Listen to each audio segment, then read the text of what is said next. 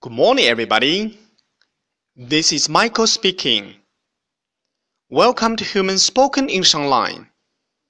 各位早安，我是 Michael 老师，欢迎来到乐成魂线上口语团 A 组，Day two hundred and ninety-two.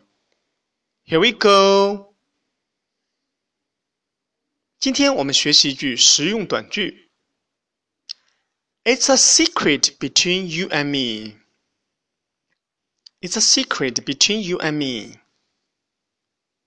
这是你和我的秘密。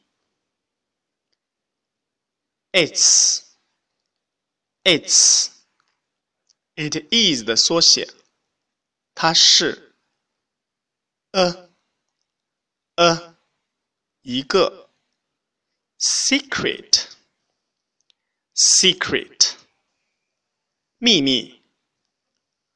between between 在什么什么之间，you and me 你和我，you and me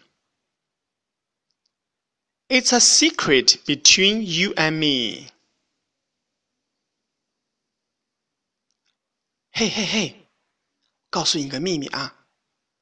我有很多钱啊！你有多少钱？我有十块。哇，十块钱好多耶！在哪里放哎？嗯，不要告诉别人，在我的一只臭鞋子里。